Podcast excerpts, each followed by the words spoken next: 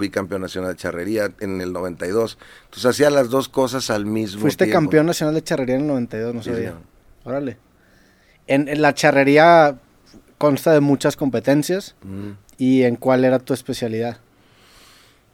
Bueno, en lo que era competitivo, en lo que sí podía ganarme mi lugar, no porque era el dueño del equipo, sino por habilidades que lo justificaban, eh, eh, eran, eran las colas. En las colas. Eh, que es, es cuando sales a caballo en el lienzo, ya ves que el, el lienzo charro se llama lienzo porque lienzo es una barda, ¿no? Es un lienzo, es una barda.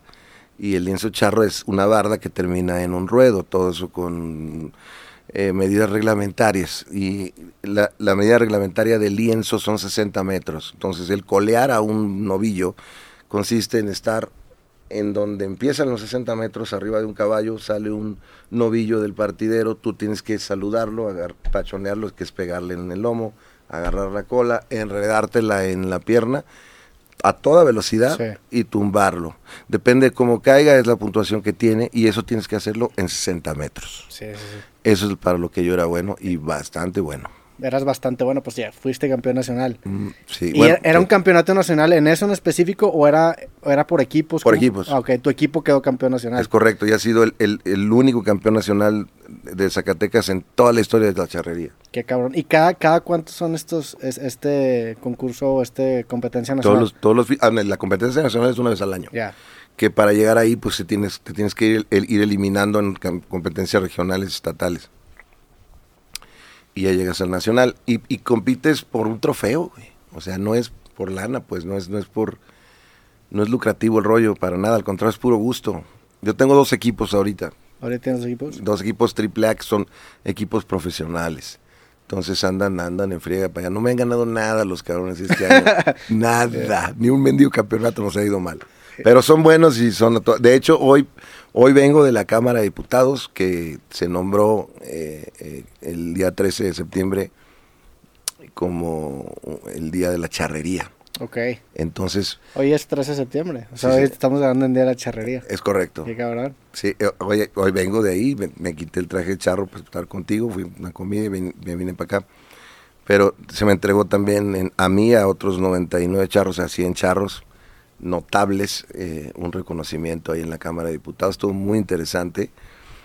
Y la charrería, pues al, al mismo tiempo que yo hacía rock, yo hacía charrería y quería igual y quiero el rock igual que la charrería, o sea, son Sí. parte de mi vida.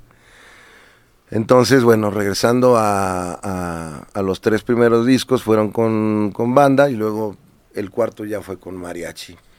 El, el- ¿Qué tan diferente es la charrería aquí en México a, por ejemplo, lo que se hace en Texas? Porque, ok. porque hace poco estaba justamente un amigo, se, se pues, dio anillo hace como 6, 7 meses y el hermano de su próxima esposa también era, era charro, ¿no? O, o hacía pues también, y me platicó que también su especialidad era esto, que, ¿cómo se llama? Ese, Colas. Colas, era su, su especialidad. Y me platicó que él también iba a Texas de repente a competir. ¿Es muy diferente o, o- o se parecen, hacen de lo mismo? o- Pues mira, ahora ya hay mucho, mucho más charrería en, los Estados Unidos. Hay 18 estados de la Unión Americana que, que compiten, eh, digamos, organizadamente y que vienen al Nacional, a México.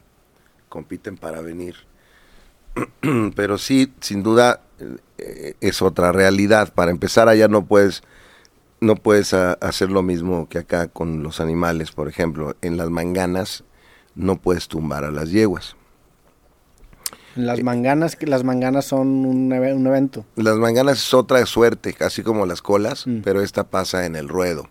Se trata en, en- en- en hacer diferentes suertes con la soga, diferentes habilidades eh, que tienen tanto a pie como a caballo. Después de mostrarlas, lazar a la yegua eh, que viene a toda velocidad corriendo por el ruedo, lazarla de las manos y tumbarla. Ya. Aquí, No. es, aquí es jalar, la verdad, en el Sí, otro. sí eh, en, en los toros es enredarte la cola y también tumbarlo, pero es, es otro tipo de caída, pues. De hecho, se lastiman más en las colas que, que en las manganas, En pero las que prohibieron fueron las manganas, porque lo, prohibió la Sociedad Protectora de Animales. Ok. Entonces, Entonces, ser charro tejano es más difícil que ser charro en México. Ser charro tejano es más difícil. Sí, claro.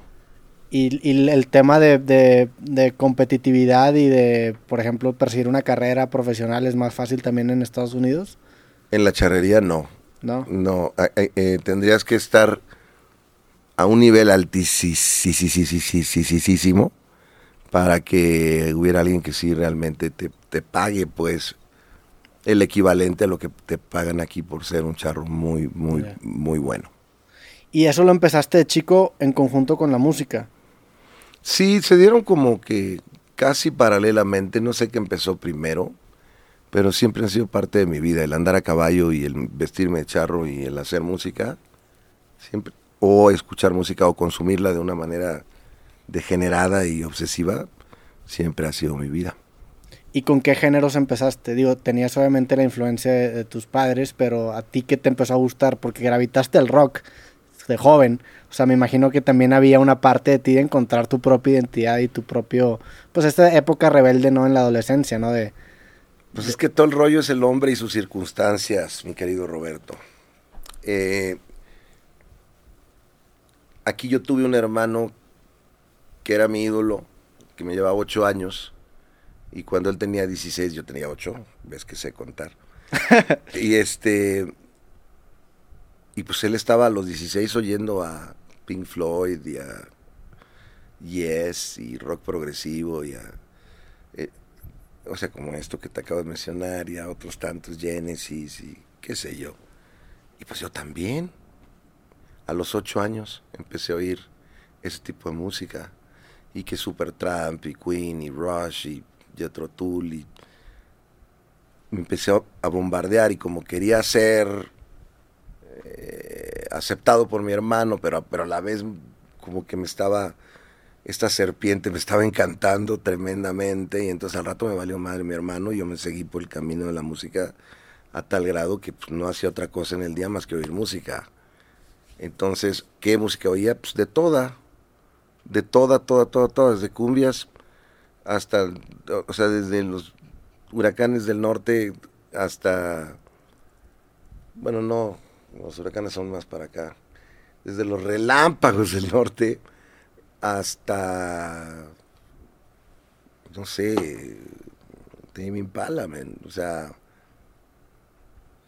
eh, oigo todo. Me gusta la música clásica.